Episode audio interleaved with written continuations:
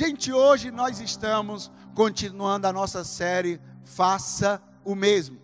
Começamos essa série no domingo passado e na parte 1 dessa série nós falamos, contamos a parábola do bom samaritano e nessa parábola nós buscamos nos identificar nessa parábola.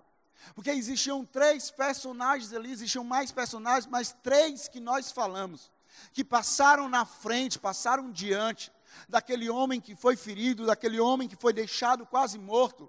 E aí a gente falou sobre o ladrão, o tomador, aquele que quer somente obter para si. Nós falamos também sobre os religiosos que são indiferentes à dor do outro.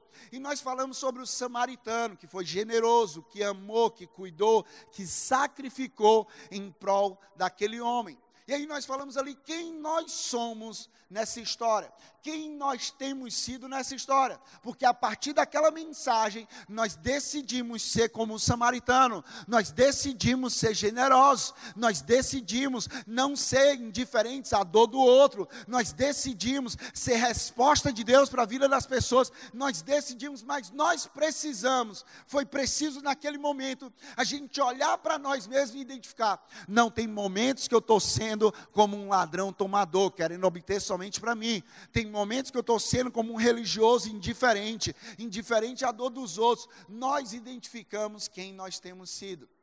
Mas nós queremos continuar nessa parábola. Eu quero ler para você Lucas 10, 25 a 29. Diz assim: em certa ocasião, um perito na lei levantou-se para pôr Jesus à prova e lhe perguntou: Mestre, o que preciso fazer para herdar a vida eterna?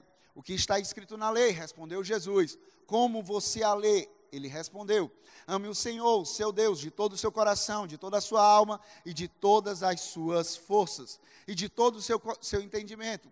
E ame o seu próximo como a si mesmo. Disse Jesus: Você respondeu corretamente, faça isso e viverá. Mas ele, querendo justificar-se, perguntou a Jesus: E quem é o meu próximo? E essa é a pergunta que nós fazemos durante a nossa jornada de vida. Essa é a pergunta que nós nos questionamos durante a nossa jornada de vida. Quem é esse próximo que Jesus nos pede para amar e cuidar como a nós mesmos? Quem é esse próximo? E no domingo passado nós passamos rapidamente e falamos que esse próximo que nós precisamos amar e cuidar são todas as pessoas. Nós não devemos fazer acepção de pessoas.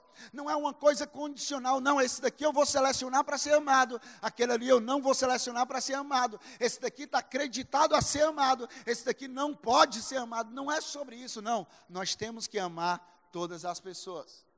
Mas aqui nós vamos hoje aprofundar em quem são todas essas pessoas.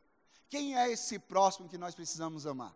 Mas existe algo que nós precisamos pontuar de como Jesus pede para amarmos. Existe algo que nós precisamos falar de como Jesus pede para que nós venhamos amar e cuidar dessas pessoas. É interessante que Jesus diz: ame o seu próximo como a si mesmo. Ame o seu próximo como a si mesmo. É interessante que Jesus pede para o próximo ser amado e cuidado, assim como nós cuidamos e amamos a nós mesmos nós vamos amar e cuidar das outras pessoas, da mesma forma que nós amamos e cuidamos da nossa vida. Ou seja, antes de aprendermos quem é o nosso próximo, antes de aprendermos quem são essas pessoas que nós vamos amar, nós precisamos saber como está o amor e o cuidado por nós mesmos. Porque se nós amarmos e cuidarmos da nossa vida, do nosso coração, esse amor vai abrir os nossos olhos para o próximo. Porque se o nosso coração for saudável, nós vamos enxergar o próximo de uma forma saudável. Se o nosso coração for tratado, nós vamos enxergar as pessoas da forma certa. Se o nosso coração for transformado, nós vamos agir da forma certa. Mas a questão é que muitas vezes nós não enxergamos o próximo, porque nós não enxergamos quem somos. Nós não enxergamos o próximo, porque nós não enxergamos quem nós somos. Nós não valorizamos o próximo, porque nós não reconhecemos o nosso valor. Nós não amamos o próximo, porque nós não amamos a nós mesmos. Então, antes do próximo, nós precisamos cuidar de nós mesmos. E aqui não é um culto a si mesmo. Não, gente, não é sobre isso.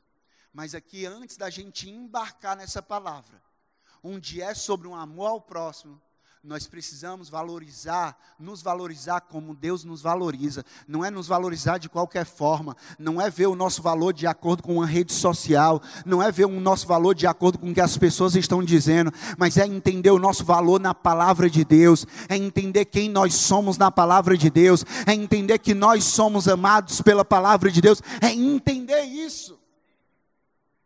Agora a questão é, como é que eu posso amar a mim mesmo, Rafael? Rafael, isso é meio estranho, como é que eu posso amar a mim mesmo? Nós podemos amar a nós mesmos, entendendo o quanto você é amado, o quanto você é amada pelo Pai que está nos céus. Você precisa entender o quanto você é amado e amada pelo Pai que está nos céus.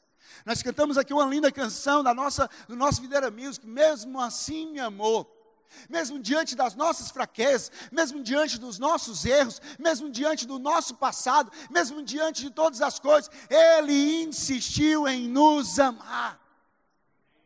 É isso que nós precisamos entender, o quanto nós somos amados pelo Pai.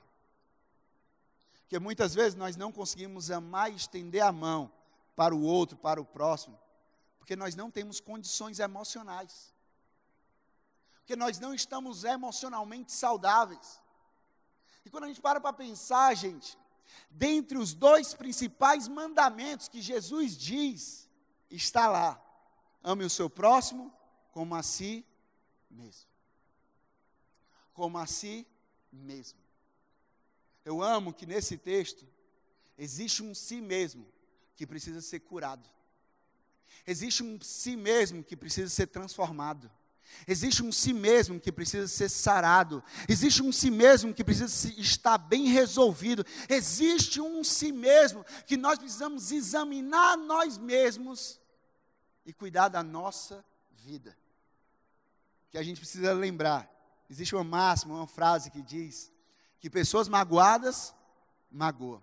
Pessoas feridas ferem. Pessoas doentes adoecem os outros. Mas também se lembre que pessoas curadas curam, pessoas amadas amam. Por isso que nós precisamos cuidar de nós mesmos. Existe um si mesmo que precisa ser tratado, existe um si mesmo que precisa estar bem resolvido, porque porque se eu estiver bem, eu vou tratar o outro bem. Se eu estiver emocionalmente saudável, eu vou tratar o outro de uma forma saudável. A questão é que muitas vezes nós queremos descontar no outro aquilo que é que a gente está passando. A gente está ferido com algo e a gente não consegue agir de uma forma saudável com o outro. A gente não se sente amado e a gente não ama o outro. Eu digo a você hoje, Deus te trouxe aqui hoje, porque Deus quer curar a sua alma, Deus quer curar o seu coração, e hoje Ele quer te fazer entender o quanto Ele te ama. Ah, pastor, mas eu sei. Ah, meu amigo, você precisa saber mais. Deus, Ele te ama, Deus, Ele quer tratar o teu coração. Ah, pastor, mas meu coração está todo tratado. Ah, meu amigo, tem coisa no meu coração e no teu coração que precisa ser tratada. Tem coisas nos nossos corações que precisam ser tratadas, que precisam ser saradas. A minha oração é que Deus ele derrame o seu coração, derrame no seu coração do seu amor agora, para que nós possamos entender, para que nós possamos amar o próximo como a nós mesmos. Que Deus encha o teu coração agora que Deus encha o teu coração agora do amor que procede do alto. Como é que eu vou amar o próximo, entendendo que antes de tudo eu sou amado por Deus. Não sou eu que vou amar primeiro a Deus, não. Primeiramente Ele me amou, e porque Ele me amou, eu amo esse Deus que é tão maravilhoso. E porque Ele me amou, eu vou amar a mim mesmo e eu vou amar o próximo. Mas ok, Rafael, eu entendo que tem um si mesmo que eu preciso cuidar. Existe um si mesmo que eu preciso ter atenção. Existe um si mesmo que precisa estar bem resolvido. Mas a questão é: quem é o nosso próximo? Quem é o nosso próximo? Todas essas pessoas que nós precisamos amar. Na parábola que Jesus contou, o próximo é aquele que teve misericórdia. O texto fala, Jesus fala sobre isso. aquele que teve misericórdia. Quem é o próximo daquele homem? Jesus disse. Aí o, o religioso responde: aquele que teve misericórdia. Isso nos leva a entender que saber quem é o próximo não está relacionado a quem recebe, mas saber quem é o próximo está relacionado a quem pratica a ação. Saber quem é o próximo aqui, Jesus ele fala, ele diz assim: "Ei, o próximo não é simplesmente aquele que recebe, mas o próximo é aquele que está praticando a ação. O próximo é aquele que está amando. O próximo é aquele que está tendo compaixão. O próximo é aquele que está sendo misericordioso. O próximo é aquele que está sacrificando. O próximo é esse. O próximo é qualquer pessoa, desde que o nosso coração tenha misericórdia, tenha compaixão e tenha amor. Mas ok, Rafa. Diante disso, a minha pergunta para você é: você, você está disposto a ser o próximo de alguém? Você está disposto, está disposta a ser o próximo, aquele que vai ter misericórdia com alguém, aquele que vai ter compaixão com alguém, aquele que vai ter amor com alguém. Você está disposto a ser o próximo daqueles que tanto necessitam? É interessante, quando a gente fala sobre quem é o nosso próximo, nós vamos responder sobre três perspectivas.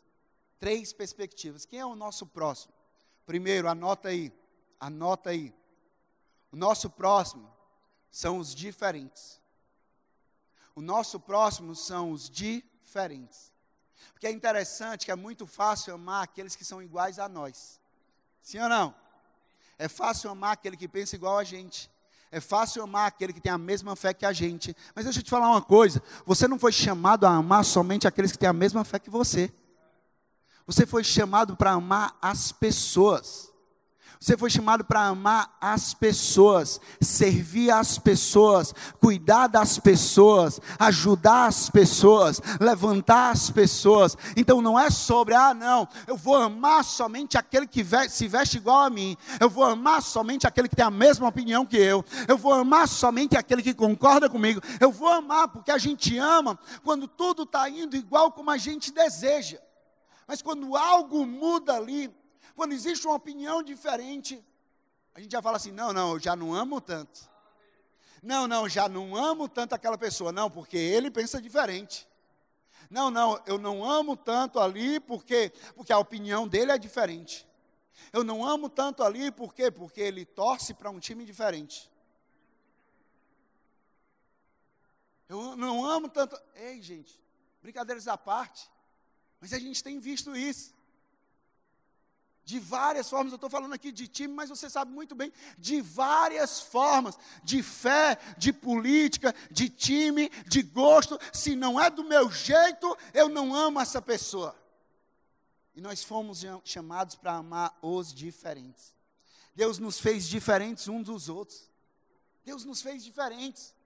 Mas Ele pede que exista amor e cuidado entre nós exista amor e cuidado entre nós. Ou seja, ele pede que nós aceitemos as diferenças um dos outros e que nós nos importemos com essas pessoas, que nós nos importemos com os diferentes, pois é no meio das diferenças que nós encontramos algo que nos conecta. É interessante que às vezes a gente não quer amar o diferente. E aí eu pego e falo assim: não, não, eu não vou amar o Marcos, porque o Marcos ele, ele pensa diferente nisso aqui. Gente, é interessante que muitas vezes, quando a gente permite, a gente abre o nosso coração. Aquela pessoa que pensa diferente, vai agregar muito na minha vida e na tua vida. Por quê? Porque a vida ela não é feita somente de pessoas iguais. A igreja ela não é feita somente de pessoas iguais. Você vê aqui pessoas de diferentes características, você vê pessoas aqui com diferentes talentos, com diferentes habilidades. Você vê pessoas aqui com diferentes histórias. Por quê? Porque a igreja ela é o corpo de Cristo e nesse corpo existem vários membros e Deus usa cada membro desse. Não é o dedo igual ao dedo, não é o dedo igual ao pé, não. Não, não, o corpo ele só tem pé, o corpo ele só tem olho, o corpo ele só tem mão, não. Existem membros diferentes, mas que cooperam para o corpo de Cristo. Assim sou eu e você. Olha o que, é que diz lá em Mateus 25, do versículo 35 ao 40. Diz assim: Pois eu tive fome e vocês me deram de comer. Tive sede, vocês me deram de beber. Fui estrangeiro e vocês me acolheram. Necessitei de roupas e vocês me vestiram. Estive enfermo e vocês cuidaram de mim. Estive preso e vocês me visitaram. Então os justos lhe responderam: Senhor, quando te vimos com fome, te demos de comer, ou com sede, te demos de beber. Quando te vimos como estrangeiro e te acolhemos, ou necessitado de roupa e te vestimos. Quando te vimos enfermo ou preso e fomos te visitar. O rei responderá: Digo a verdade, o que vocês fizerem a algum dos meus menores irmãos, a mim o fizeram. O que vocês fizerem a essas pessoas do ame seu vizinho, a mim vocês fizeram. O que vocês fizerem para essas pessoas que estão morando na rua, a mim vocês fizeram. O que vocês fizerem para aquelas pessoas que estão nas unidades prisionais, presos ali, a mim vocês fizeram. O que vocês fizerem para as pessoas que estão na igreja, nas escolas, nas faculdades, nos trabalhos, a mim vocês fizeram. É interessante que nós declaramos que amamos a Deus, sim ou não? Quem aqui ama a Deus? Nós declaramos que amamos a Deus e queremos fazer tudo e entregar o nosso tudo a Ele, não é mesmo? Nós falamos, eu amo a Deus, eu quero fazer tudo para Deus, eu quero entregar o meu tudo a Deus. Mas perceba que nesse texto Jesus diz, Jesus revela que o nosso amor a Deus vai ser revelado ou não através do nosso amor ao próximo.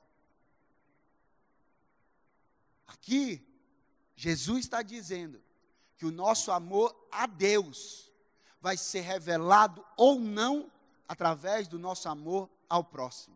Por quê? Porque quando nós fazemos para essas pessoas, nós estamos fazendo para Deus. Não sou eu que estou dizendo, gente, a palavra de Deus diz. Que quando eu tive fome, você me deu de comer. Quando eu tive sede, você me deu de beber. Quando eu não tinha o que vestir, você me deu o que vestir.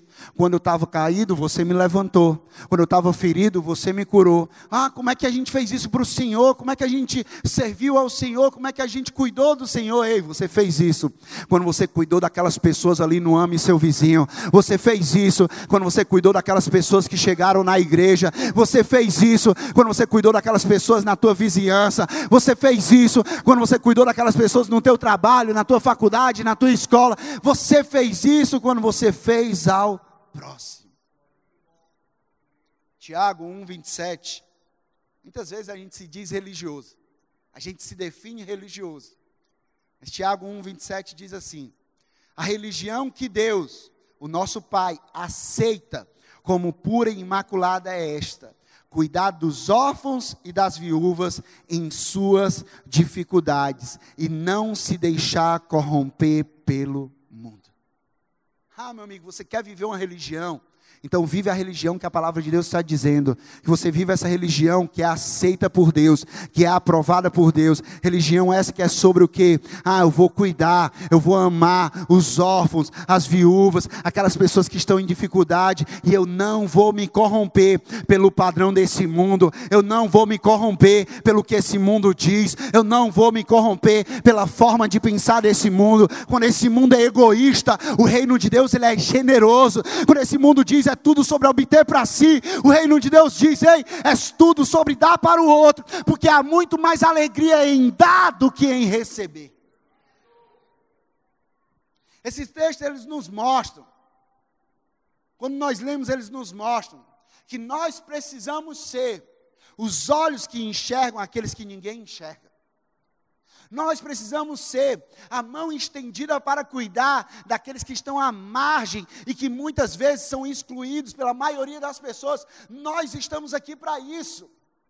Nós estamos aqui para ser a extensão de Jesus aqui nessa terra. É Jesus se movendo através da minha vida e da sua vida. É Jesus tocando através da minha vida e da sua vida. É Jesus amando através da minha vida e da tua vida. É Jesus cuidando através da minha vida e da tua vida. É Jesus amparando através da minha vida e da tua vida. É interessante. Deus está falando com você, amém? Você está recebendo, amém? E na época de Jesus, na época de Jesus, a gente lê a palavra, parecia que tudo era motivo de exclusão. Pessoas ali eram excluídas pela sociedade.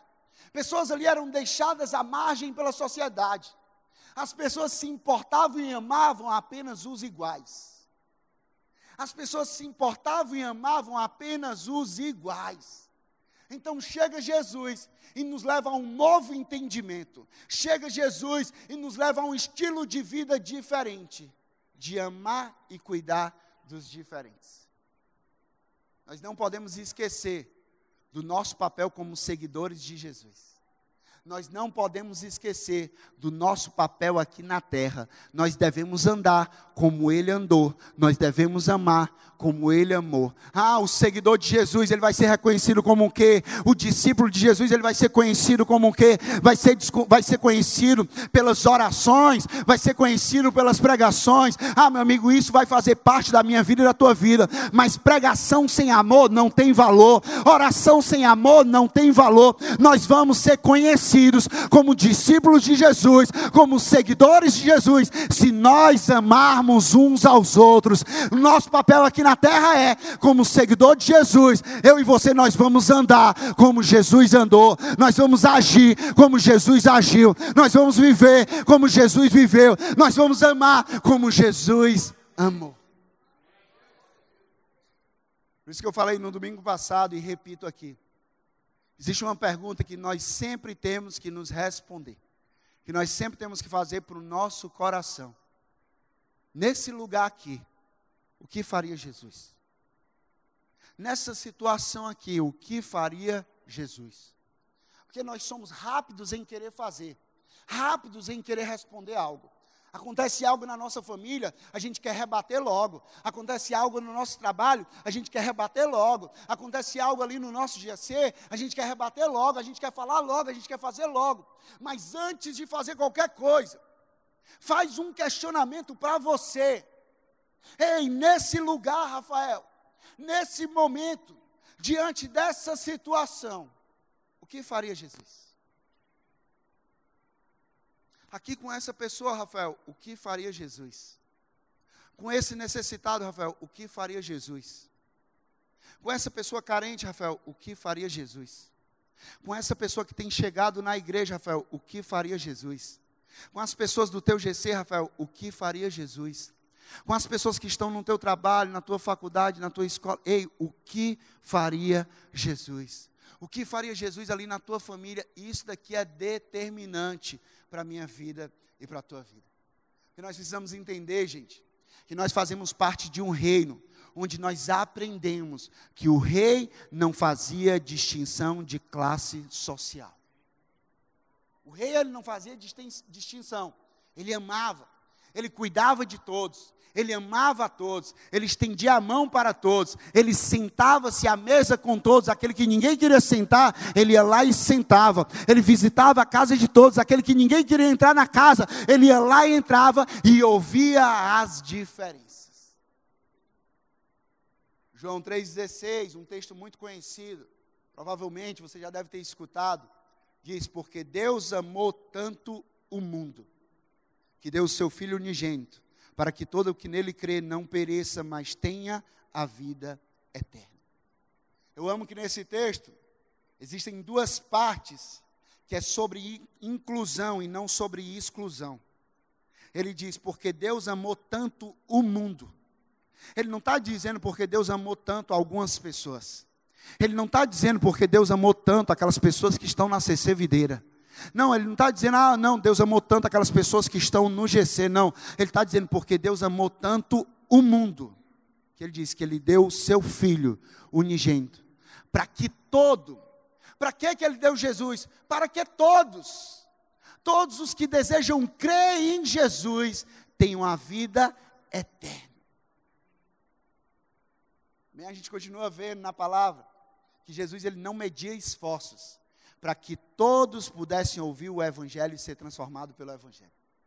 1 Timóteo 2, versículo 3 e 4, na nova tradução da linguagem de hoje, diz assim: Isso é bom, e Deus, o nosso Salvador, gosta disso. Ele quer que o quê? Que quantas pessoas? Tem na NTLH não? Pois vamos aqui. Isso é bom, e Deus, o nosso Salvador, gosta disso. Ele quer que todos sejam salvos e venham a conhecer a verdade. A vontade de Deus, o plano de Deus é para que todos possam ter acesso à verdade, para todos possam ser salvos, para que todos possam ser transformados, para que todos possam ser curados, para que todos possam ser restaurados, para todos, os iguais, os diferentes, todas as pessoas. Diante disso, quais são os diferentes que nós conseguimos identificar em nossas vidas? Porque todos nós vamos identificar alguns diferentes que nós precisamos amar. Todos nós vamos identificar alguns diferentes que nós precisamos cuidar. Alguns diferentes vai ser mais desafiador. Sim, porque ele tem uma outra opinião, porque ele tem um outro gosto, porque ele pode ter um outro pensamento acerca daquilo, mas que nós precisamos amar. Sabe de uma coisa? Jesus te chama, Jesus te chama para amar cuidar e ser participante direto na transformação dessa pessoa. Jesus te chama para amar. Porque quem transforma é Jesus, quem transforma é a palavra. Mas que privilégio nós temos de amar uma pessoa, cuidar de uma pessoa e participar da jornada de transformação dessa pessoa. A gente olhar para a vida daquela pessoa e dizer: ele já não é mais o mesmo que ele era, ele tem sido transformado, assim como eu tenho sido, ele tem sido transformado por Jesus Cristo. Que privilégio nós temos. Jesus está nos chamando para que hoje, eu e você, possamos pagar um preço por essas pessoas. Pagar um preço por essas pessoas. Porque o samaritano que nós contamos a história, ele pagou um preço. Aquilo ali custou algo para o samaritano. Aquilo custou tempo do samaritano aquilo custou dedicação do samaritano, aquilo custou mudar a agenda do samaritano, aquilo custou recurso para o samaritano. O samaritano ele pagou o preço para que aquele homem fosse curado. E eu e você, nós também precisamos pagar um preço para que as pessoas sejam curadas, para que as pessoas sejam tratadas, para que as pessoas sejam amadas, para que as pessoas sejam vistas. A pergunta é: qual é o preço que você precisa pagar em prol dos diferentes? Qual é o preço que você precisa pagar em prol dos diferentes? Talvez seja o seu tempo, que você precisa dedicar mais tempo a essas pessoas diferentes. Talvez sejam ligações, talvez sejam mensagens que você vai fazer para essas pessoas, talvez sejam atos de serviço que você vai realizar para essa pessoa, talvez seja um convite para estar na igreja que você vai convidar essa pessoa, talvez sejam ações generosas para com elas.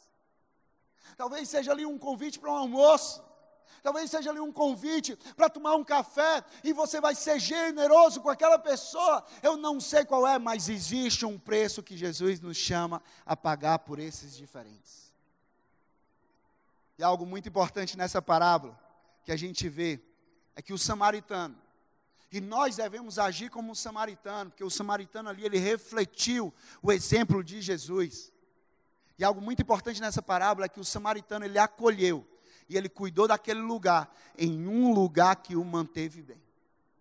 Ele levou para uma hospedaria, cuidou daquele homem, pagou para que aquele homem fosse cuidado, pediu para que aquele homem fosse cuidado por outras pessoas ali, em um lugar que o manteve bem.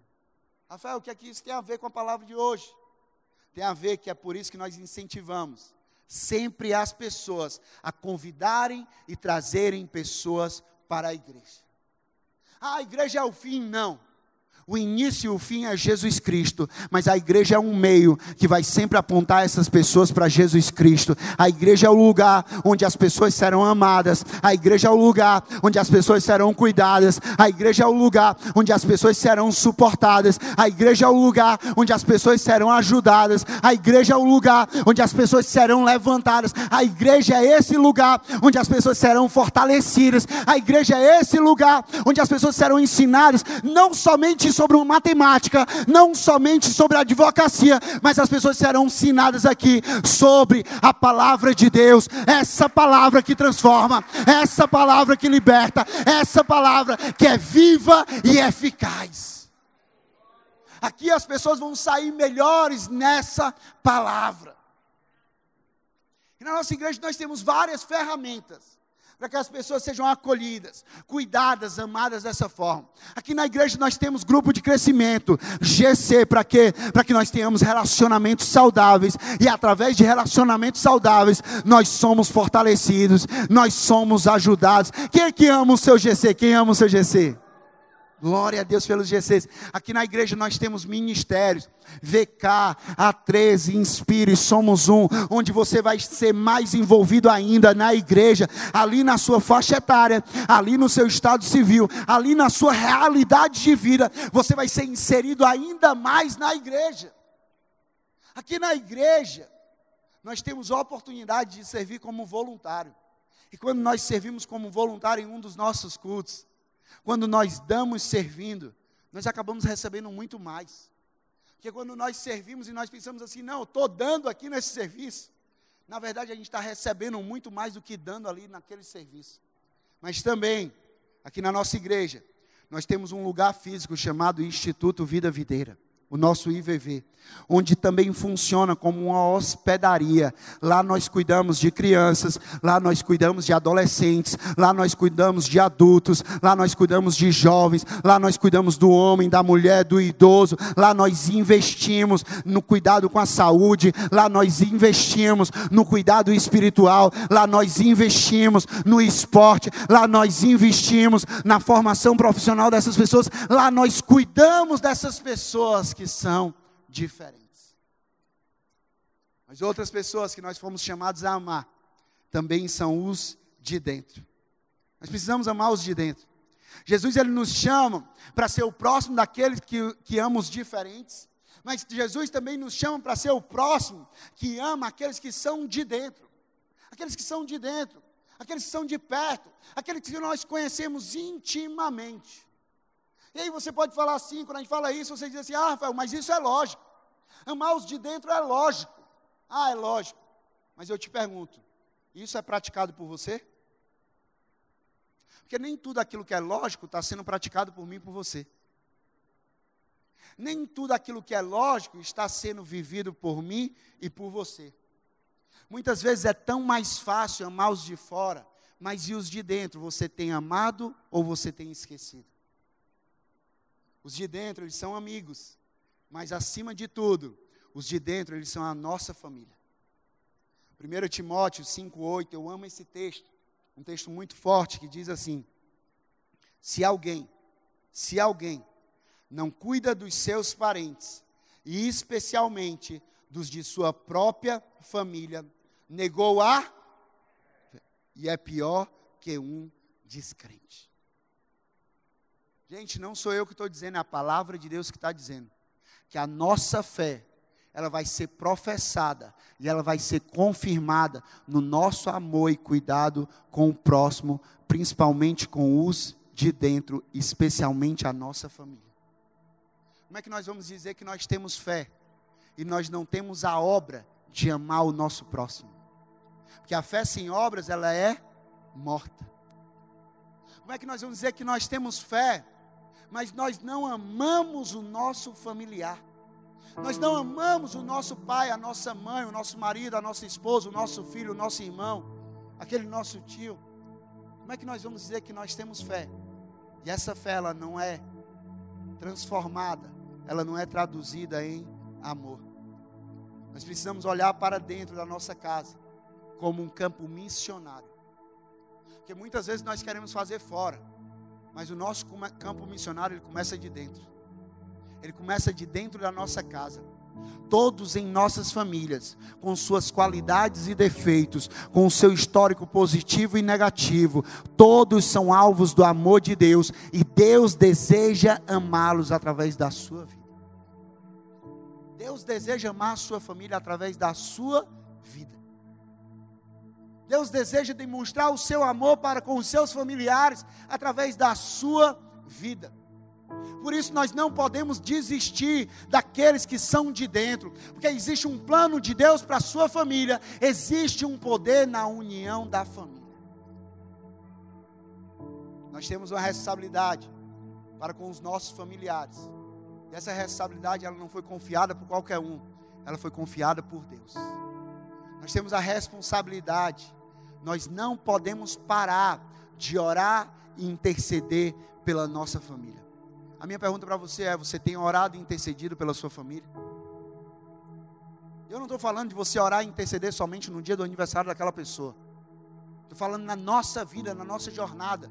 Você tem orado intercedido por essa pessoa, porque quando se trata dos de dentro, nós não podemos usar a frase eu desisto, mas sim eu insisto. Ah, mas eles não me escutam mais, eles não ouvem o meu conselho, eles não aceitam o meu convite para vir na igreja. Não, eles não fazem, eles não fazem, eles não fazem. Uma certeza nós temos: há poder na oração, há poder na oração, e eles vão sentir e provar a manifestação de Deus através da oração.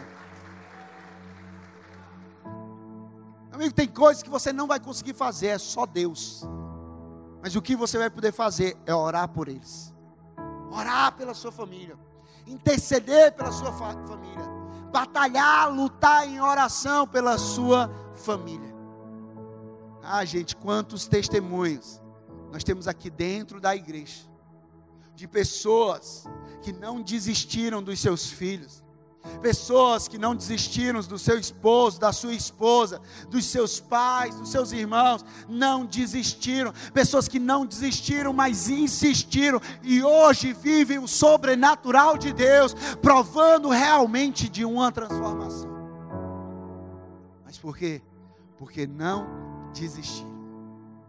Eu digo a você, pequenas atitudes geram grandes transformações quais atitudes com a nossa família nós podemos praticar a partir de hoje. Talvez seja falar com uma forma mais sábia, seja falar de uma forma diferente, talvez seja servir sem esperar nada em troca, talvez seja orar por essas pessoas. Eu não sei, mas Deus já está te falando o que é que você precisa agir diferente pelos de dentro, pela sua família. E por último, nós precisamos amar também os difíceis. Nós amamos os diferentes, amamos os de dentro, mas também amamos os difíceis.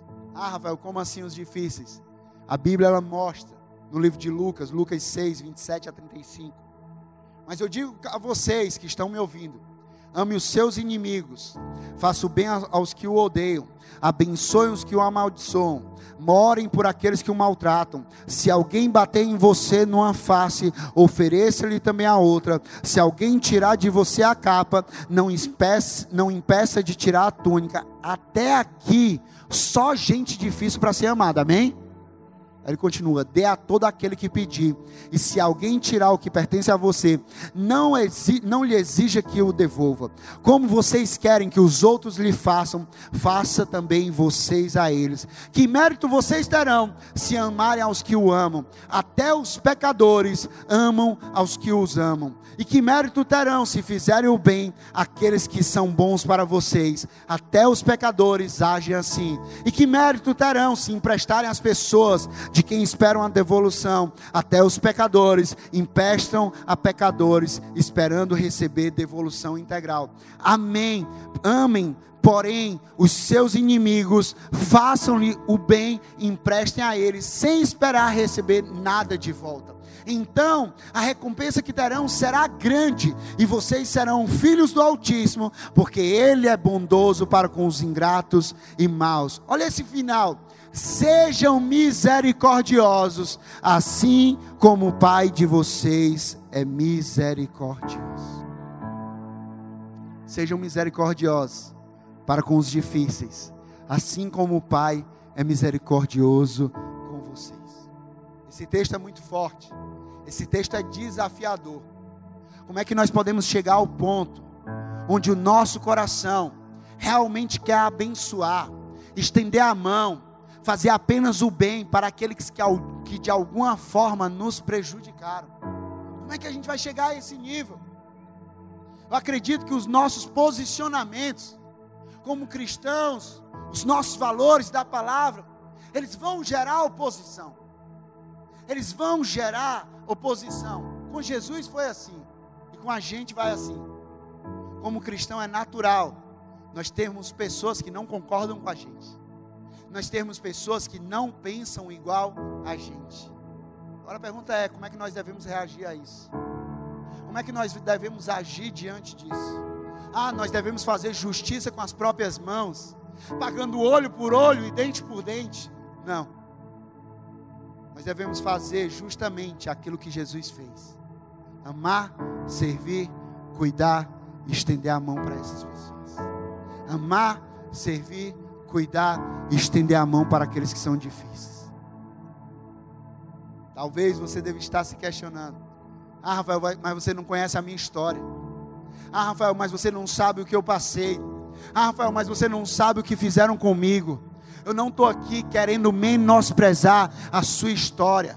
Eu acredito que cada um tem a sua história, mas aqui nós estamos convidando você a não pagar na mesma moeda, a não pagar na mesma atitude, a você retirar de você algo chamado amargura e transformar isso em força para superar as feridas e estender a mão para ajudar o próximo. Que Hebreus fala sobre isso, Hebreus 12, 15. Na NTLH diz: tomem cuidado para que ninguém abandone a graça de Deus. Nós não podemos abandonar a graça de Deus. Cuidado para que ninguém se torne como uma planta amarga que cresce e que prejudica muita gente com o seu veneno. Ah, gente, nós não podemos ser como uma planta amarga que cresce e que prejudica a todos à nossa volta com o nosso veneno o veneno da amargura, o veneno da ferida, o veneno da mágoa, o veneno do passado. Nós precisamos retirar do nosso coração toda raiz de amargura, porque porque a graça que você recebe é a mesma graça que você dá, a graça que você recebe de Deus é a mesma graça que você vai dar para os outros. Ah, Rafael, mas quando os difíceis são exatamente os de dentro, muitas vezes as pessoas mais difíceis de ser o nosso próximo a serem amados são os de dentro. Por quê? Porque as pessoas de dentro, da nossa família, são as pessoas que mais nos amam, mas também são as pessoas que muitas vezes mais nos ferem. Diz uma palavra e tem um impacto maior nas nossas vidas, tem uma atitude e tem um impacto ainda maior nas nossas vidas. Eu digo a você, talvez você tenha sido ferido e machucado por quem você menos esperava, ferido e machucado por aqueles que foram feitos para cuidar e proteger você. Mas deixa eu dizer algo libertador para você. Se essa pessoa te feriu através de uma palavra, se essa pessoa te magoou através de uma atitude ou de uma falta de atitude, não obrigatoriamente significa que essa pessoa ela não te ama. Porque nós amamos, mas nós também erramos. Nós erramos numa fala com quem a gente ama nós erramos em uma atitude com quem a gente ama. Nós não queremos fazer o mal, mas nós acabamos fazendo aquele mal. Paulo fala sobre isso. Eu quero te dizer hoje que você não pode mudar aquilo que um dia fizeram com você, mas você pode decidir por uma atitude diferente que vai te levar ao futuro que Deus tem para você. Você não pode mudar o passado, mas você pode decidir hoje pelo futuro que Deus tem para você. Pelo futuro que Deus tem para você. Existe algo poderoso que é chave para isso, chamado perdão. Porque o perdão não é apenas um favor que você faz ao outro. O perdão é um favor que você faz primeiramente a você mesmo. Porque antes de libertar o outro, o perdão ele liberta a você mesmo. O perdão ele liberta a você mesmo. E Deus ele quer libertar pessoas hoje através desse perdão pessoas que estão amarguradas, pessoas que estão magoadas, pessoas que foram feridas, pessoas que carregam algo dentro do coração de anos e anos. Deus ele quer te libertar hoje de todo esse peso, de toda essa amargura, de toda essa ferida. Deus ele quer te libertar. Agora entenda uma coisa, que perdão ele não é sentimento, perdão é uma decisão.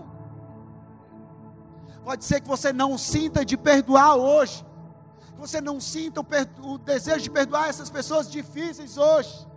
Mas nós podemos decidir perdoar e assim, através do perdão, nos livrar de pensamentos, lembranças e recebermos uma liberdade que só aquele que vive o perdão tem. Nós podemos fazer isso hoje.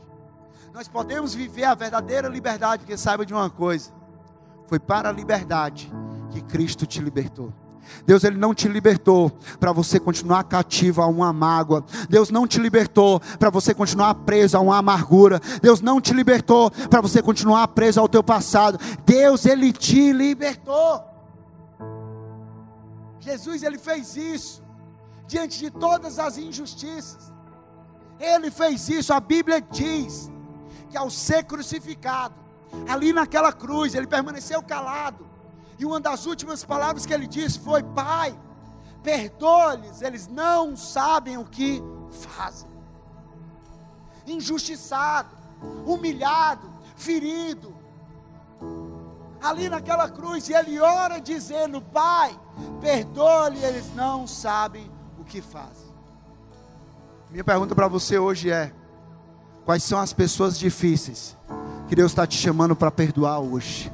Quais são as pessoas difíceis que Deus ele está te chamando para perdoar hoje? Porque o perdão ele constrange e ele leva à transformação. É exatamente isso o que o perdão de Deus, através de Jesus Cristo, ele fez, ele faz e ele continuar fazendo comigo e com você. Ele nos constrange e ele nos leva a uma transformação.